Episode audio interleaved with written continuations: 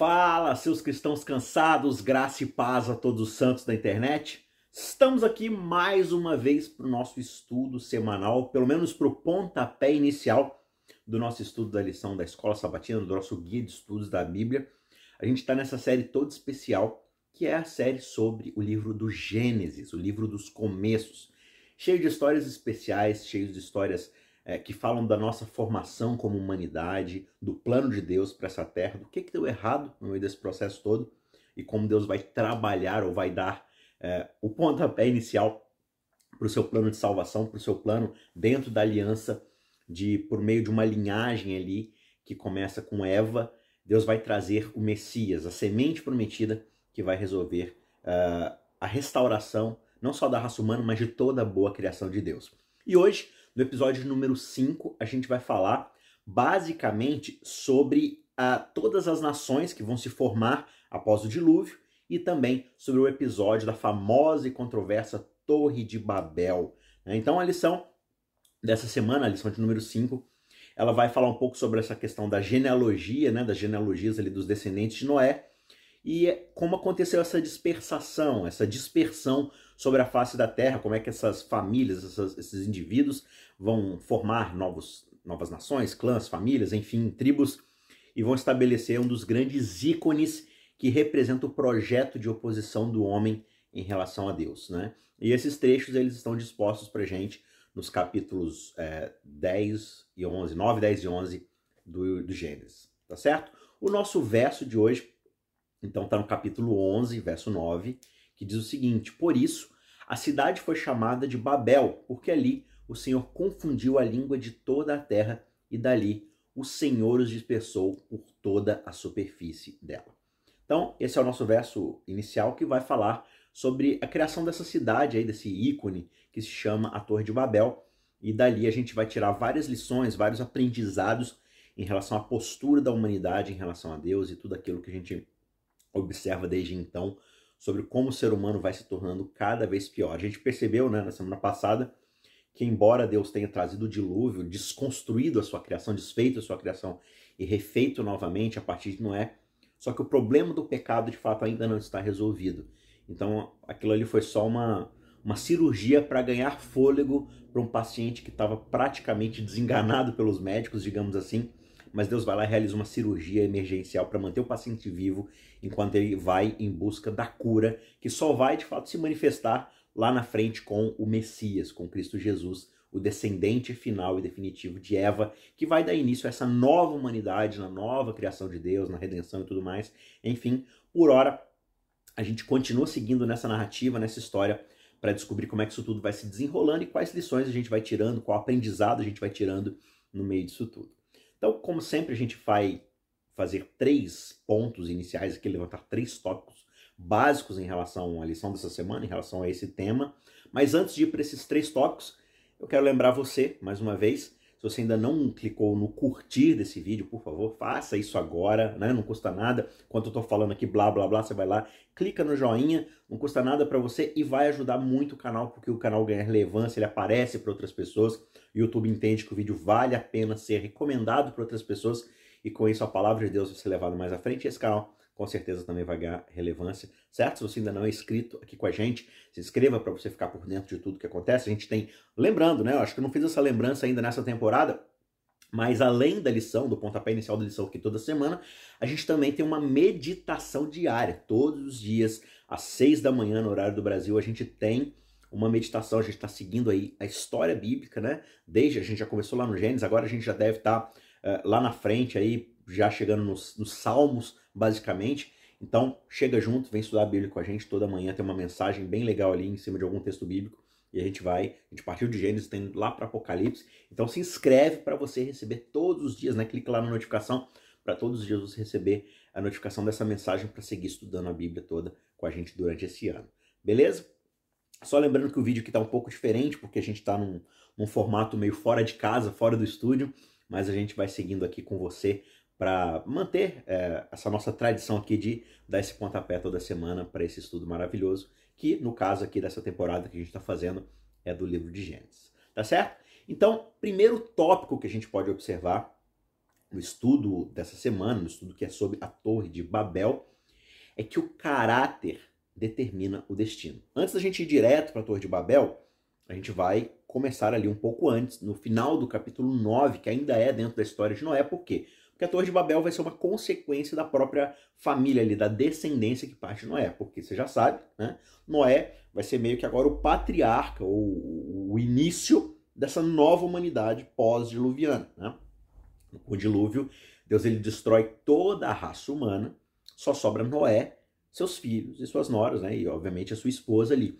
Então todos que vão nascer agora serão a partir dos filhos de Noé. Né? Todos eles vão ser descendentes diretos de Noé. E ali com Noé você tem Sem, Cã e Jafé, os três filhos de Noé. E a partir desses três filhos, então, toda a raça humana vai ser agora formada novamente.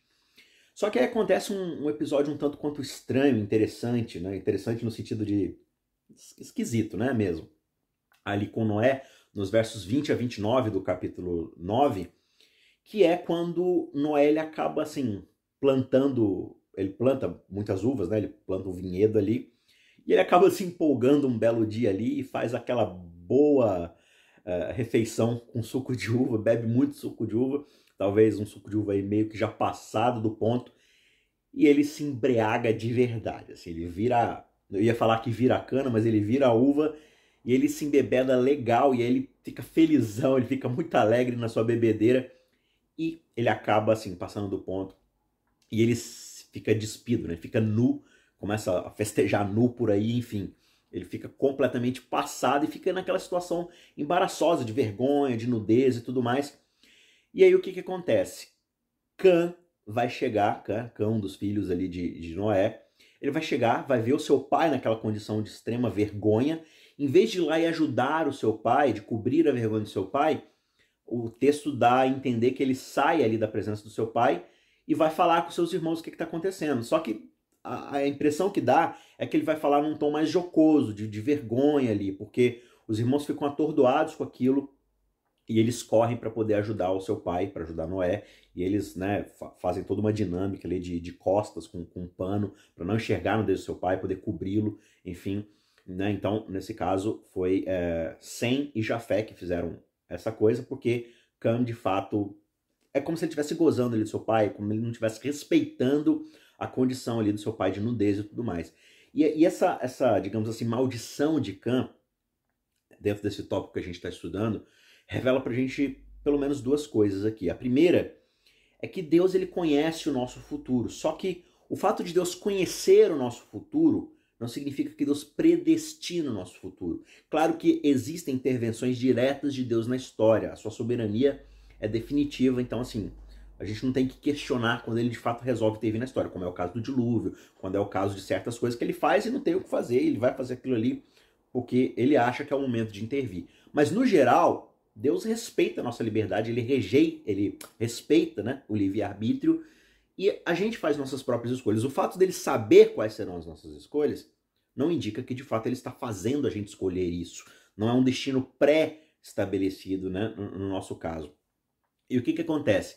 Noé lança aqui uma espécie de profecia, ele fala a respeito do que será da vida de Cã.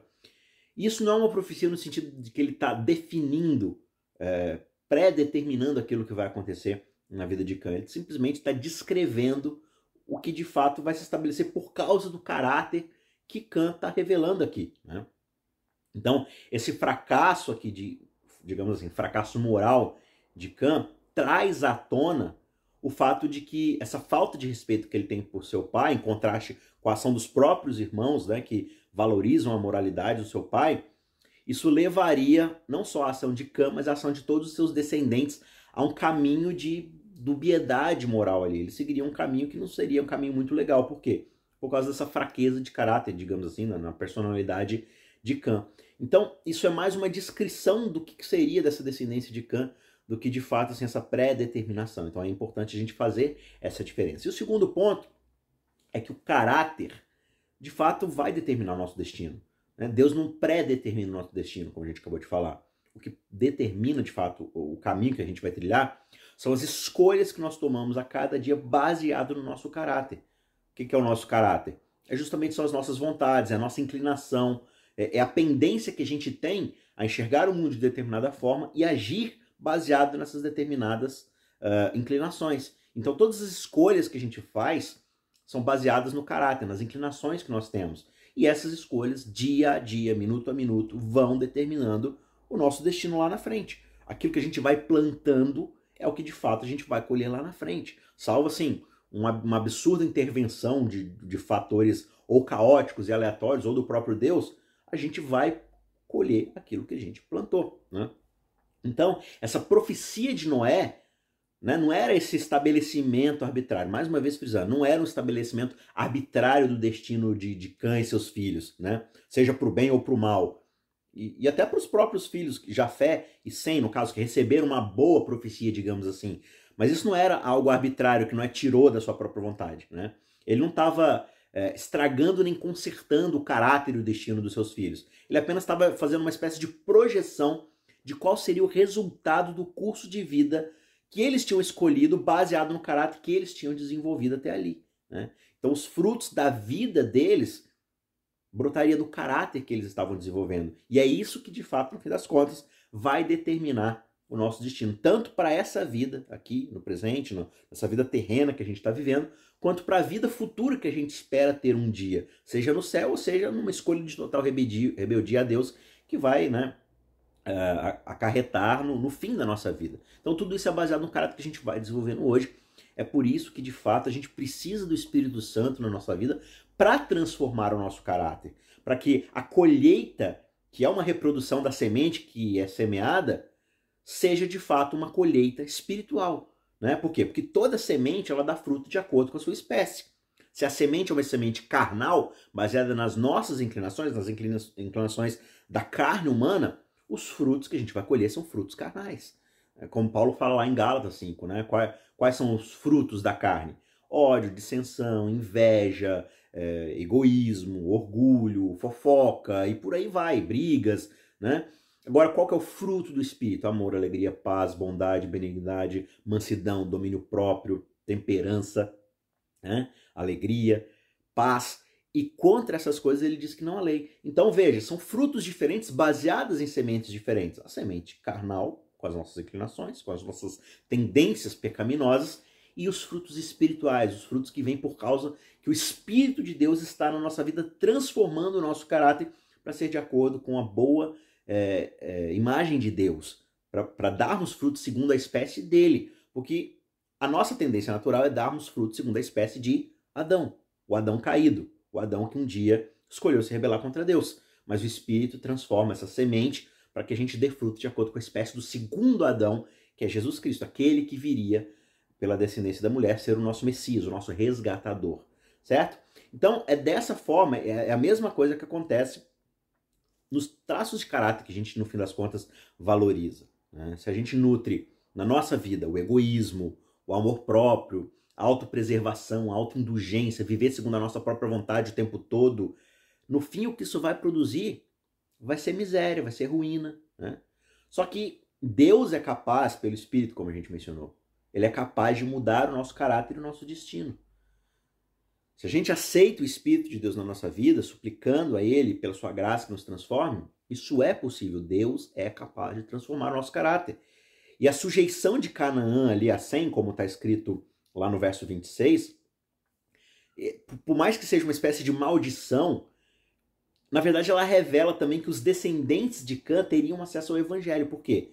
Porque é através da descendência de Sem que viria, como a gente vai estudar na semana que vem, a descendência de Abraão. Abraão, que seria aquele sobre a qual Deus abençoaria, ou através do qual Deus abençoaria todas as famílias da terra, mediante a postergação, ou prolongamento, o levar adiante da aliança e com a aliança o Messias, o Evangelho e tudo mais. Então, sem uh, levaria a cargo, não, semitas, daí que vem a, a expressão semitas, eles levariam a cargo a linhagem do Messias. E o fato de da descendência de Cã estar sujeita ali a 100 também é uma espécie de mantê-los na órbita do evangelho, por assim dizer. Então, ao mesmo tempo, como a gente viu na semana passada, é também uma forma de Deus executar um juízo, mas ao mesmo tempo nos manter debaixo da sua misericórdia.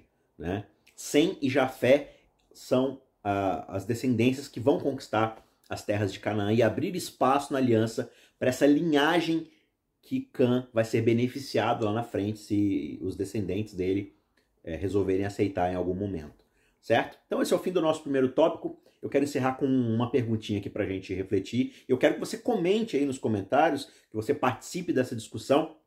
E a pergunta é: a gente percebe aqui que Noé dá uma vacilada legal ali no, digamos assim, no suco de uva passada, né?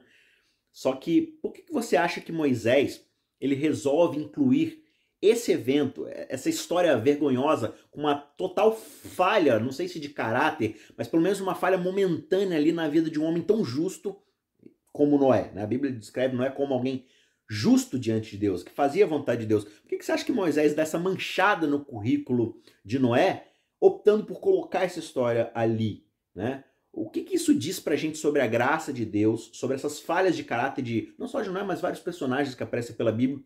O que, que você acha que os autores resolvem colocar e não esconder esses fatos? Não pintarem super-heróis inerrantes na Bíblia, mas o tempo todo personagens que têm falhas de caráter, mas estão ali no relacionamento com Deus. O que, que isso nos diz sobre a graça de Deus na nossa vida? Eu quero saber a sua opinião. Comenta aí e vai ser um prazer poder ler seus comentários durante aí essa semana. Beleza? Vamos então para o nosso segundo ponto do estudo, que é o livro de Gênesis não é um relato fictício. Esse vai ser um tópico breve, porque eu quero gastar um pouco mais de tempo é, no terceiro tópico, que é de fato sobre a Torre de Babel. Mas é importante aqui a gente passar um pouco pela questão das genealogias, porque é um tema que a gente costuma pular quando a gente está fazendo a leitura da Bíblia, né? Genealogias são chatas, são listas longas de nomes que não param de vir, fulano de tal, que gerou cicrano, que gerou beltano, e aí vai. E a gente tem essa tendência de pular, mas você já se perguntou por que, que essas genealogias estão na Bíblia? Na verdade, elas estão ali, elas foram registradas na Bíblia por algumas razões. E dentre essas razões, a gente pode citar algumas aqui. Por exemplo, as genealogias estão na Bíblia para nos mostrar que a Bíblia é de fato uma história real, com pessoas e eventos reais, pessoas que participaram da história da humanidade. Então, esses registros tendem a ser registros de fidedignidade histórica. Eles querem mostrar de fato que não é simplesmente um conto de fada, uma invenção. Existe todo um universo, todo um background histórico ali acontecendo, tá certo? Então a Bíblia mostra que essa história ela vai se desenvolvendo por meio de pessoas reais, famílias, tribos, cidades, países e por assim vai. É a história acontecendo diante dos nossos olhos e no meio desse recorte histórico está a narrativa da história da Bíblia. Então, essa família real que faz parte das linhagens ali de Eva até chegar no Messias, elas estão inseridas em algum momento da história da raça humana. Por isso que a Bíblia é, faz questão de frisar isso e registrar esses eventos. Né? É claro que talvez dificulte para a gente fazer uma leitura um pouco mais devocional, de querer tirar ali de moral aqui e ali e tal, uma devocional, mas elas cumprem um papel, digamos assim, documental dentro do processo da escritura bíblica. Né? Outro ponto é que elas querem justamente fornecer para a gente, para nós que somos os leitores da Bíblia, uma espécie de linha de tempo contínua e ininterrupta. Porque lembre-se que a promessa que é feita lá em Gênesis 3,15 é a promessa do descendente, da semente. Então o tempo todo a Bíblia vai retomar que essa semente ela está em linha reta. Essa linhagem desde Eva, passando por Noé, por Sem, lá na frente por Abraão e por assim é, sucessivamente, ela está sendo mantida, a manutenção dela está acontecendo o tempo todo ali. Então, vez após vez, a Bíblia vai trazer a gente de volta para essas, uh, essas genealogias. E quando você vai ler, por exemplo, o Novo Testamento, Mateus começa justamente com uma genealogia. Para mostrar que, no fim das contas, é como se você estivesse num metrô que vai passando de estação em estação. Né, de ponto em ponto, até chegar no seu destino final, que finalmente vai culminar no Messias, na estação final né? Então você vai vendo ali o vagão desse trem, que é o trem da semente da mulher, na semente do Messias, chegando no seu destino final. Um outro ponto também importante das genealogias estarem na Bíblia é justamente traçar os resultados do pecado, né? como é que o pecado vai uh, distorcendo a história da raça humana através da sua causa e efeito. Né? Então, como é que muitas famílias, uh, várias vezes, elas saem completamente do trilho, né? elas poderiam estar dentro ali do plano de Deus, mas pelas suas escolhas, pelos seus desvios de caráter, como no caso aqui, uh, a história de Cã, como é que ele sai completamente dos trilhos por causa do pecado e ele deixa de fazer uma, uma parte mais direta assim da história do povo de Deus. Né? Então, como é que o pecado ele vai distorcendo essa, essa trilhagem, digamos assim, essa sequência na história ali e como essas pessoas elas vão se envolvendo no pecado infelizmente elas vão abandonando uh, o, o, caminho de Deus, o propósito de Deus mesmo dentro do contexto de pecado, mas existem outras linhagens como o próprio Sem, né, que vão se manter ali com todos os seus defeitos, com todas as suas falhas, mas dentro da linhagem da aliança. Uh, por quê? Porque o pecado tem essa causa e efeito. Aquilo que o homem planta, como a gente já falou, ele vai colher. Né? Então, Adão fez uma escolha, ele escolheu se rebelar.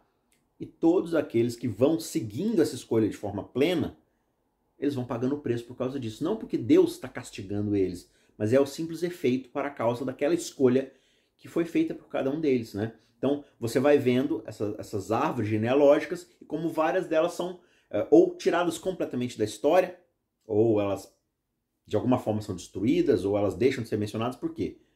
por causa que o pecado vai detonando completamente elas. Né? Um outro ponto é que, como a gente já mencionou de certa forma aqui, essas genealogias elas querem de fato enfatizar o plano da redenção que vai ser cumprido no Messias, né? Como a gente mencionou, o segundo Adão, o segundo Adão, que vai substituir o primeiro Adão que deu errado, que fez uma escolha totalmente equivocada. Né? Por isso, todas as famílias geradas de Sem, de Cã Jafé, elas fazem parte, aqui no, no, no capítulo 10, daquilo que vai ser chamado de Tábua das Nações. Por quê? Porque o capítulo 10, esse grande capítulo genealógico, ele vai mostrar para a gente a totalização daquelas que serão agora as famílias, as tribos, os clãs que vão povoar a terra. A gente já vai ver uh, no capítulo 11, né, no, no próximo tópico, a questão da Torre de Babel e do espalhamento dessas famílias. Mas tem uma curiosidade bem interessante aqui. Né? Você acha que não dá para tirar nada dessa questão genealógica, mas é porque a gente não estuda a Bíblia como muitos dos estudiosos fazem, né? Mas olha que interessante. Se você pegar a descendência de Sem, Cã e Jafé, os três filhos de Noé, aqui no capítulo 10, e você começa a somá-los. Então você pega todos os filhos de Sem, aí você vai pegar os filhos de Sem e vai somar junto com os netos de Sem, e aí você vai fazer isso com Cã e com Jafé. Então, vai pegar os filhos e os netos e vai somar todos os nomes. E às vezes ele não coloca ali no capítulo, ele não coloca o nomezinho do filho. Ele, ele só coloca qual que vai ser o clã, a tribo ou povo que vai surgir a partir dali. E aí você começa a somar um por um. Vai somando, vai somando, vai somando. Ao final do capítulo 10, você vai perceber que vai ser totalizado ali 70 novas famílias ou clãs ou povos que pós-Babel, naquele espalhamento que vai acontecer, vão se tornar essas 70 nações, ou tribos, ou clãs, enfim. Então são 70 povos, digamos assim, ou 70 linhagens, 70 diferentes grupos de pessoas que vão se espalhar pela terra em Babel, ou a partir de Babel. O que isso quer dizer? Por que esse número 70 ele é tão importante? Ele é importante pelo seguinte, quando a gente vai lá ler o relato da chegada dos filhos de Israel, ou seja, de Jacó, lá no Egito, no capítulo 46 de Gênesis. A gente vai ver isso lá no final já da lição. Só que, veja, a gente vai perceber na semana que vem que Deus chama Abraão e ele promete que em Abraão todas as famílias da terra vão ser abençoadas. E quantas são as famílias da terra? São 70 famílias, 70 grupos de pessoas.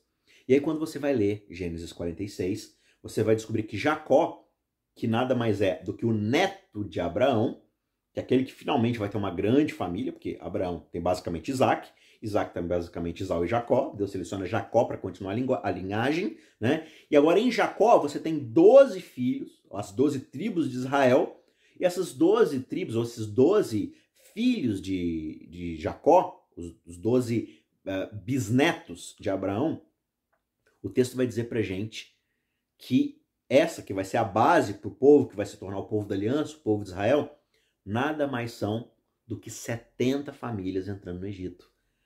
Então veja, a partir de Abraão agora, que Abraão vai ser aquele que vai gerar uma descendência que vai abençoar todas as famílias da terra, a gente tem 70 famílias entrando no Egito a partir de Jacó.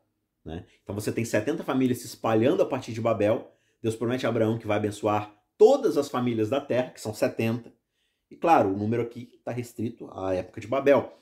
Mas esse jogo de números aqui, 70 famílias espalhadas em Babel e agora 70 famílias entrando no Egito e vão se multiplicar até se tornar o grande, gigantesco povo de Israel, que vai ser o povo da aliança, é uma espécie da Bíblia brincando aqui com a gente com esses números para dizer o seguinte: olha, o plano de Deus na aliança está sendo cumprido. Deus vai abençoar todas as famílias da terra, agora a partir dessa linhagem de Abraão, que está crescendo e vai se multiplicar agora no Egito e se tornar o povo de Israel. Fala sério, você nunca achou que você ia achar umas curiosidades tão legais como essa lendo genealogia, né?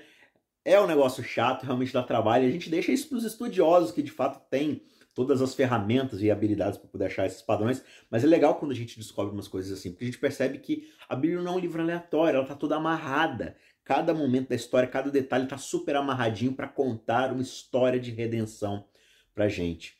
Né? Agora, você acha, na sua opinião, quero saber a sua opinião, você acha que um registro fiel desses nomes, desses descendentes na Bíblia é importante? Você acha que é importante? Ou você acha que eu viajei aqui? Na verdade, esse monte de nome é só encheção de linguiça? Fala a verdade. Você é, lê as genealogias quando está estudando a Bíblia? Ou você é do time que pula e vai logo para as histórias? Coloca aí a hashtag eu pulo os nomes. Quero saber a sua opinião como é que é a sua leitura, se você curte ler, estudar essas coisas, ou se de fato você vai pulando e vai só para as histórias mesmo, porque as histórias você acha é, devocionais mais interessantes. Enfim, põe aí sua opinião, quero saber. Tá certo?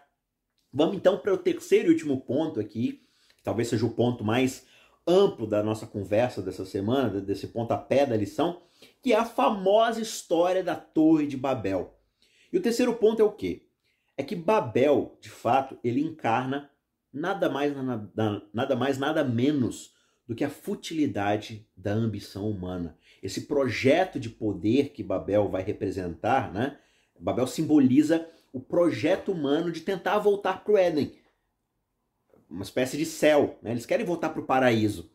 Só que eles não querem fazer isso se arrependendo e dependendo do, do plano de Deus para a redenção deles. Se eles se viram lá para trás, né? aqui eu estou falando de forma totalmente metafórica, imagética, mas se eles viram as costas para o Éden, ou se eles se voltam para o Éden, para o portão do Éden, o que eles vão ver são dois anjos segurando espadas de fogo, impedindo eles de entrar. Por quê? Porque isso só vai acontecer quando o Messias vier e pagar o preço pelo sangue, o preço de sangue para a restauração, para a redenção daquilo que foi destruído.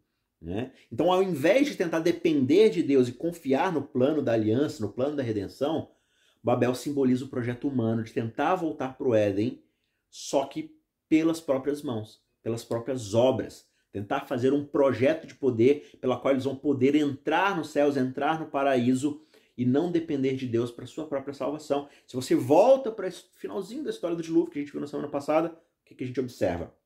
Deus coloca um arco no céu um arco que simboliza sua graça dentro da aliança, dizendo: Eu vou providenciar a salvação da humanidade. Eu não vou mais destruir a humanidade com inundação. Eu vou providenciar a salvação, a solução. Aí, o pessoal lá de Babel se junta, olha para isso e fala assim: Não, não vamos depender de Deus para isso, não. Nós mesmos vamos construir um projeto, um projeto audacioso que vai dominar os céus. A gente vai chegar até os céus e vai conquistar de volta aquilo que pertence a nós. Então veja, Babel é esse símbolo, esse ícone que vai representar justamente essa tentativa meritória do ser humano de conquistar as coisas pelas suas próprias mãos. Justamente aquilo que foi o problema que derrubou Adão e Eva no Éden. Eles queriam tomar o mérito da condução do projeto da boa criação de Deus nas suas próprias mãos. Né? Então Babel acaba fazendo a mesma coisa. É um símbolo, digamos assim, institucional disso. É a institucionalização dessa tentativa humana de se rebelar contra Deus e assumir as coisas nas próprias mãos. E o mais curioso é que a palavra Babel, que na verdade no original é Bavel, ela é um trocadilho com a própria palavra Betel. O que é Betel? Se você for se lembrar, lá com Jacó, quando Jacó está fugindo do seu irmão Isaú, né, indo lá para a casa do seu tio, Labão e tudo mais, tem um momento lá que ele deita ao relento e ele sonha com uma escadaria que desce do céu até a terra e os anjos sobem descem e ele consegue ver a glória de Deus diante desses anjos que vão subindo e descendo. Uma espécie de portal com uma escadaria. E aí ele chama aquele lugar de Betel, que significa o quê? Portal do céu, ou a porta para a casa de Deus. Né? Então, essa ideia de Betel, Bethel, porta para Deus, ou portal dos deuses, dependendo da, do povo que está usando essa expressão, né? É, aí a gente tem aqui a palavra Babel, que na verdade é Bavel, que é uma espécie de trocadilho, porque eles queriam chamar aquela torre de Babel, não, aquela torre, eles queriam chamá-la de Babel, de, de Betel, né, como se fosse o portal dos deuses, o monumento que vai fazer com que a gente possa finalmente entrar no céu e conquistar o céu para nós. Só que Moisés, ao escrever Gênesis, ele chama essa torre de Babel, que na verdade é um trocadilho aqui, é uma, é uma mistureba aqui da palavra, que significa, na verdade, confusão, né? ou falta de entendimento, uma, uma bagunça mental. Então, é, sabe, tem algumas palavras assim no, no português que a gente dá aquele, aquele trocadilho, né? É mais ou menos isso que acontece aqui. São palavras diferentes, mas eles querem construir um evento, eles querem construir um projeto de, de invadir o céu, eles querem construir um Betel para eles mesmos, só que na verdade o que eles estão construindo é uma Babel, é uma grande confusão. Né? Então, a Torre de Babel é uma tentativa completamente frustrada, vergonhosa, tosca, de construir uma fama para eles, um nome para si mesmo. Ele diz: vamos juntar aqui, vamos queimar tijolos, vamos construir um, um projeto gigantesco para tornar o nosso nome grande, para nos tornarmos famosos e escapar do governo soberano de Deus, de criar a nossa própria forma de governar o mundo, esse projeto institucional de poder humano. Deus tinha falado para eles o quê? Qual que é o ponto inicial da aliança com Deus lá em Adão no Éden? Adão, Seja fértil, multiplique-se e encha toda a terra. Vá se espalhando. Aquilo que você é, que é a imagem da glória de Deus, é para você ir se multiplicando e espalhando, enchendo toda a terra com a glória de Deus. E aqui em Babel, o que, que o ser humano faz? Ele resolve se concentrar. Vamos criar aqui um monumento, um prédio gigantesco que a gente vai se concentrar aqui para não seguir o propósito de Deus, que é fazer o quê? Se espalhar por toda a terra. Né? Vamos escapar desse governo soberano de Deus, estabelecendo a nossa própria vontade. Né? Então, todo empreendimento ele foi concebido justamente para exaltar ainda mais o orgulho dos seus projetistas, para que eles se afastassem, né? ou para afastar as mentes das gerações futuras de Deus, da, da vontade soberana de Deus, e conduzi-los no seu próprio caminho de egoísmo, de idolatria, de viver para si mesmo. Você percebe que a gente já está voltando aqui para a geração pré-diluviana o problema persiste. Né? O vírus do pecado, de fato, ele só pode ser resolvido quando de fato for mostrado na cruz o que ele realmente é, o que realmente ele traz de resultado na vida do ser humano. E o relato da Torre de Babel, essa, essa história, esse símbolo de Babel, durante o resto da Bíblia agora vai justamente lançar para gente as bases para a gente compreender como é o funcionamento daquela que vai ser agora a derivação de Babel, que é o quê? Babilônia. Babilônia nada mais é do que eh, a palavra caldeia para a palavra uh, aramaica ou semítica, que é Babel. Né? Vai ser Babilônia, vai ser a, a, a cidade dos caldeus, né? que vai surgir ali daquela mesma região. Então, Babel é, digamos assim, a, a construção primária desse projeto gigantesco que vai ser Babilônia. E o que, que a gente vai perceber? Durante todo o resto da Bíblia, até o final, o nome Babilônia, que é traduzido justamente de Babel, né, vai ser esse projeto de poder, esse símbolo que vai ser o tempo todo mostrado na Bíblia como esse projeto antagônico ao reino de Deus. Você tem sempre o reino de Deus versus Babilônia. E Babilônia sempre perseguindo o povo de Deus, tentando distorcer a vontade de Deus, oferecendo um projeto, uma filosofia diferenciada para fazer com que o povo que deveria estar servindo a Deus, que deveria estar adorando a Deus, busque a sua própria idolatria, busque a sua própria vontade. Né? Então a gente entende que a Babilônia, que foi construída aqui sobre as ruínas de Babel, digamos assim, é justamente esse poder, essa instituição de endeusar o ser humano, de colocá-lo no trono que só deveria pertencer a Deus. E veja, aqui em Babel, você tem o ser humano, né, os, os cidadãos de Babel, vamos dizer assim, se juntando e falou assim: vamos, vamos queimar tijolos, vamos fazer as coisas aqui, vamos construir um projeto para que o nosso nome seja grande, para que a gente seja glorificado. E se você for lá na história da Babilônia, que na verdade é o livro de Daniel, você vai ver lá no capítulo 4, quando Nabucodonosor, que é o, o grande monarca da história ali de Babilônia, pelo menos dentro da perspectiva de Daniel, e no capítulo 4 descreve a ascensão e a queda desse rei. E o momento ali que faz a transição da ascensão para a queda é quando Nabucodonosor chega na sacada do seu palácio. Ele olha para sua cidade maravilhosa, para essa epítome da glória humana, E o que, que ele diz? Veja se não é essa grande Babilônia que eu construí para a glória do meu nome e da minha majestade. E ali, naquele momento, ele se transforma numa besta, num animal, ele perde completamente a sua humanidade. Isso fala muito pra gente justamente dessa questão de que quanto mais o ser humano tenta se engrandecer, mais animalesco ele se torna, mais besta, mais fera ele se torna. O ser humano só alcança de fato a sua verdadeira humanidade quando ele se coloca debaixo do propósito de Deus, o propósito para o qual Deus nos criou. E aí, quando a gente finalmente chega lá no Apocalipse, o que a gente vai identificar é que no tempo final a gente vai ter uma espécie de Babilônia espiritual, digamos assim. Né? É, é justamente a Apocalipse vai, vai descrevê-la como a grande cidade, ou como às vezes como uma mulher, né? representando uma igreja distorcida, uma igreja que se voltou contra Deus, que abandonou a Deus e que agora, assim como os construtores de Babel tentaram fazer para si mesmos, né, um nome próprio ali, engrandecer o seu próprio nome, e o rei de Babilônia quis também exaltar a sua glória a partir do, do projeto de Babilônia, o tempo todo buscando se exaltar acima de Deus, fazendo um nome grande para si mesma, né? O que que, o que que Babilônia lá em Apocalipse vai fazer? Ela vai tentar contaminar todo mundo com o vinho da cólera ou com o vinho da sua prostituição, o vinho do engano dos seus ensinos, que são ensinos o quê? Da, do crescimento da humanidade, assim, de, de, de humanizar aquilo que só pode ser divino de colocar o ser humano no lugar de Deus o tempo todo. Você pode alcançar um projeto de sucesso anticristamente, ou seja, se colocando no lugar de Cristo. Você não precisa do sacrifício de Cristo, você não precisa do Messias, você não precisa do resultado da aliança para de fato voltar para o Éden. Você pode alcançar o Éden, o paraíso, uh, e aí você pode chamar do que você quiser, você pode chamar o Éden do que você quiser, de transformação pessoal, de aperfeiçoamento de caráter, de perfeição moral, de alcançar o paraíso, de, de ter sucesso humano, de aqui na Terra a gente fazer um paraíso político, onde tudo vai ter paz, onde os governantes vão ser justos, vão ser maravilhosos, onde todo mundo vai fazer o que é certo o tempo todo. São todas tentativas humanas de um projeto que Deus já falou que não vai dar certo. É tentar fazer um nome para si mesmo. Né? E o que, que acontece? Apocalipse está cercado desses ensinos, ou ela descreve o tempo todo, ele descreve o tempo todo esses ensinos é, que Babilônia tem o tempo todo trazer para a humanidade, tentando enganá-lo o tempo todo através do projeto da besta, do dragão e tudo mais, né?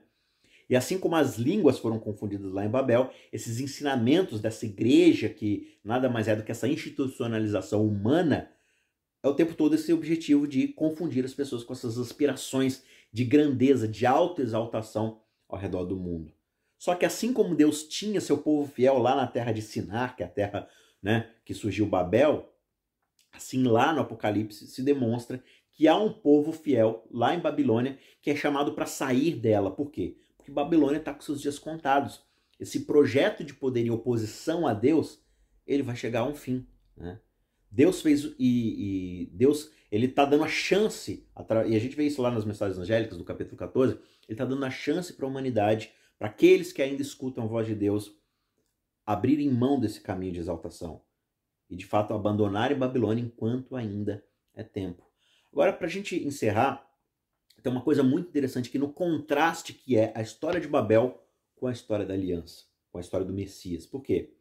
Porque Babel é justamente, como a gente citou várias vezes aqui no episódio, essa tentativa do ser humano de subir ao céu, de criar para si um nome. Que nome é esse? exaltação própria. Nós somos gloriosos. Olha a grande Babilônia que eu construí para a glória do meu nome, para o meu poder, para o domínio da minha majestade. É o tempo todo exaltação própria. Eu subo aos céus para poder me exaltar. Inclusive, isso rima muito né, com aquela ideia do próprio Satanás, do próprio diabo. Né? Subirei as mais, as mais altas nuvens e serei semelhante ao Altíssimo. Eu vou criar para mim um novo reinado. Eu vou me exaltar subindo. Essa é Babel. Agora, o que, que a gente percebe? A gente percebe que no próprio capítulo 11, Deus ele faz o caminho contrário às aspirações do povo de Babel. O verso 5 diz que o Senhor desceu para ver a cidade e a torre que os filhos dos homens estavam construindo. Ele desce. Ele deixa o seu trono lá em cima e desce. É claro que o objetivo é de um juiz, é de uma investigação só que eu quero convidar você para ler aquele que para mim é um dos versos mais lindos e, assim, teologicamente satisfatórios, satisfatórios de toda a Bíblia, que é Filipenses capítulo 2, verso 5. Lá Paulo está descrevendo para a igreja de Filipos o resumo do que é o evangelho. E com essa ideia de subir uh, a institucionalização, o, o prédio, é, essa construção sinistra que é, Babil, que é Babel, que é Babilônia, esse objetivo de subir até os céus, de conquistar um nome para si mesmo, de fazer fama própria, subindo, se exaltando. Eu quero agora que você observe esse padrão, ao contrário, quando a gente vai ler o verso 5 do capítulo 2 de Filipenses.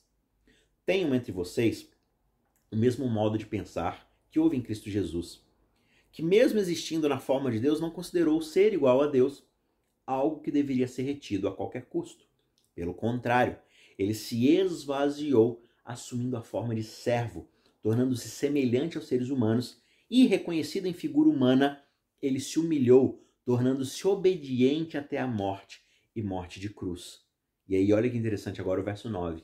Por isso, por isso que, por causa do seu ato de deixar o seu trono, se esvaziar lá no céu, esvaziar-se da sua divindade e descer até a terra, Jesus faz o caminho contrário.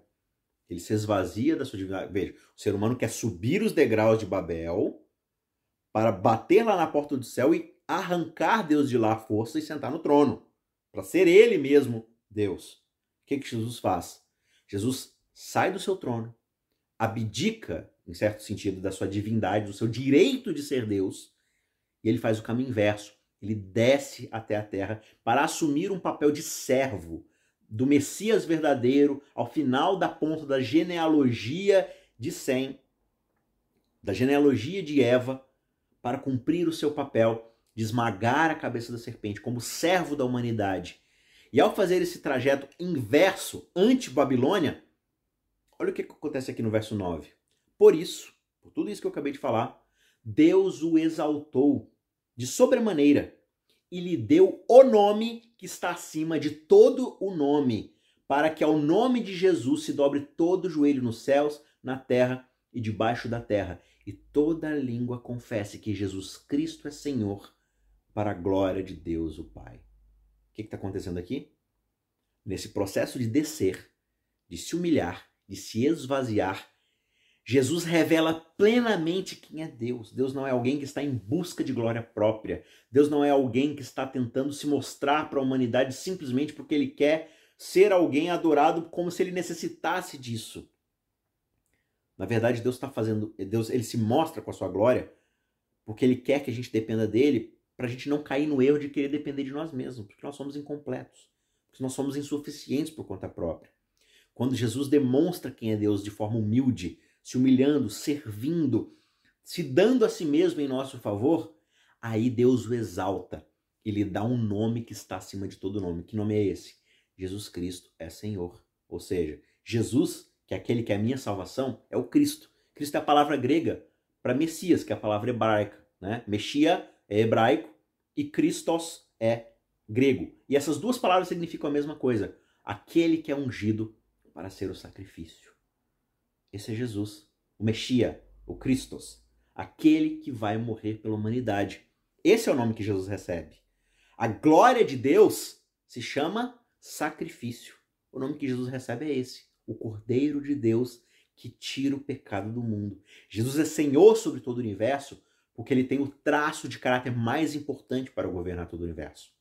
Ele é aquele que mais serve. Como Deus, ele serve todo o universo. E quando ele faz isso, quando ele desce até aqui e serve a humanidade, ele glorifica a Deus o Pai. Porque Deus o Pai é isso. É essa atitude de servir, de amar até o fim. Então você consegue perceber aqui completamente esses caminhos inversos nessa história? Como é que Babel é sempre essa proposta de subir para se glorificar, sendo que o, o, o reino de Deus é a proposta de descer e se humilhar. A salvação não está em subir, e bater lá na porta do céu e querer arrombar a porta e conquistar nossa salvação. A salvação está em permitir que Deus desça até a terra e entre no nosso coração para nos ensinar a trilharmos esse caminho de humildade, de autonegação e não de autopreservação, de autoglorificação. Esse é o Messias, é aquele que vai vir lá na frente, lá nos evangelhos, para mostrar para gente que o caminho para cima é um caminho para baixo o caminho para o céu é Betel e não Babel. Betel é a escada que desce do céu até nós para que a glória de Deus se revele, Babel é a tentativa do ser humano de construir sua própria glória até invadir o céu. Qual caminho você acha que é o mais importante?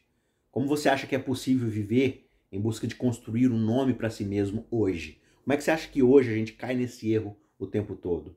Como é que a gente pode cair nessa tentação de ficar tentando o tempo todo construir projetos para nossa vida? Reflita nisso. Como é que você acha que hoje, no seu trabalho, nos seus estudos, nas suas relações, isso pode acontecer? Será que você está tentando, de alguma forma, construir uma mini Babel para a sua vida? Ou você está deixando que Deus abra uma Betel direto para o seu coração, do céu para o seu coração? Pense nisso. Né? Apesar da tentativa, digamos assim, babelesca de evitar os propósitos de Deus através dessa construção da torre, Deus usou esse mesmo meio para espalhar aquelas nações por toda a terra e, no fim das contas, cumprir o propósito divino. Então Deus vai ele, ele vai realizar seu propósito. Ele vai restaurar o Éden novamente. Ele vai destruir Babilônia e todo o seu projeto de poder para trazer de volta a restauração da sua boa e bela criação. Então o Apocalipse chama para a gente o tempo todo isso. Saia de Babilônia enquanto é tempo, que Babilônia vai ser destruída. Esse projeto de poder não tem papel definido para sempre. Não tem uma posteridade eterna. Saia enquanto é tempo. Por isso, durante essa semana, ao você estudar a história de Babel, peça a Deus sabedoria para você se esvaziar diante dele, ao invés de ficar tentando escalar o céu por conta própria, para fazer um nome para si mesmo. Peça humildade, peça que o seu coração seja esvaziado, ao invés de ficar tentando subir para o céu por conta própria, que você seja esvaziado para que Deus possa descer mais uma vez no seu coração pelo Espírito Santo e transformar você de dentro para fora. Essa é a verdadeira glória que o ser humano pode receber. Ser de fato a imagem e semelhança desse Deus glorioso, que é um Deus que vive para servir, que vive para amar e para abençoar. Que Deus te abençoe e a gente se vê na semana que vem. Um abraço, tchau, tchau.